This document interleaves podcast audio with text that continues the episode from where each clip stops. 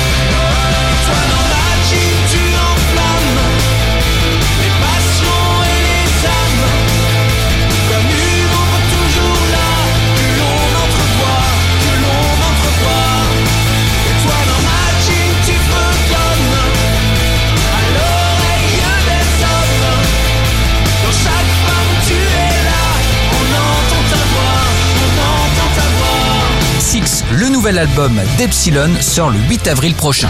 Pour contacter Mister Vincent, lezine at alouette.fr et retrouver lezine en replay sur l'appli Alouette et alouette.fr. Toujours plus de hits, toujours.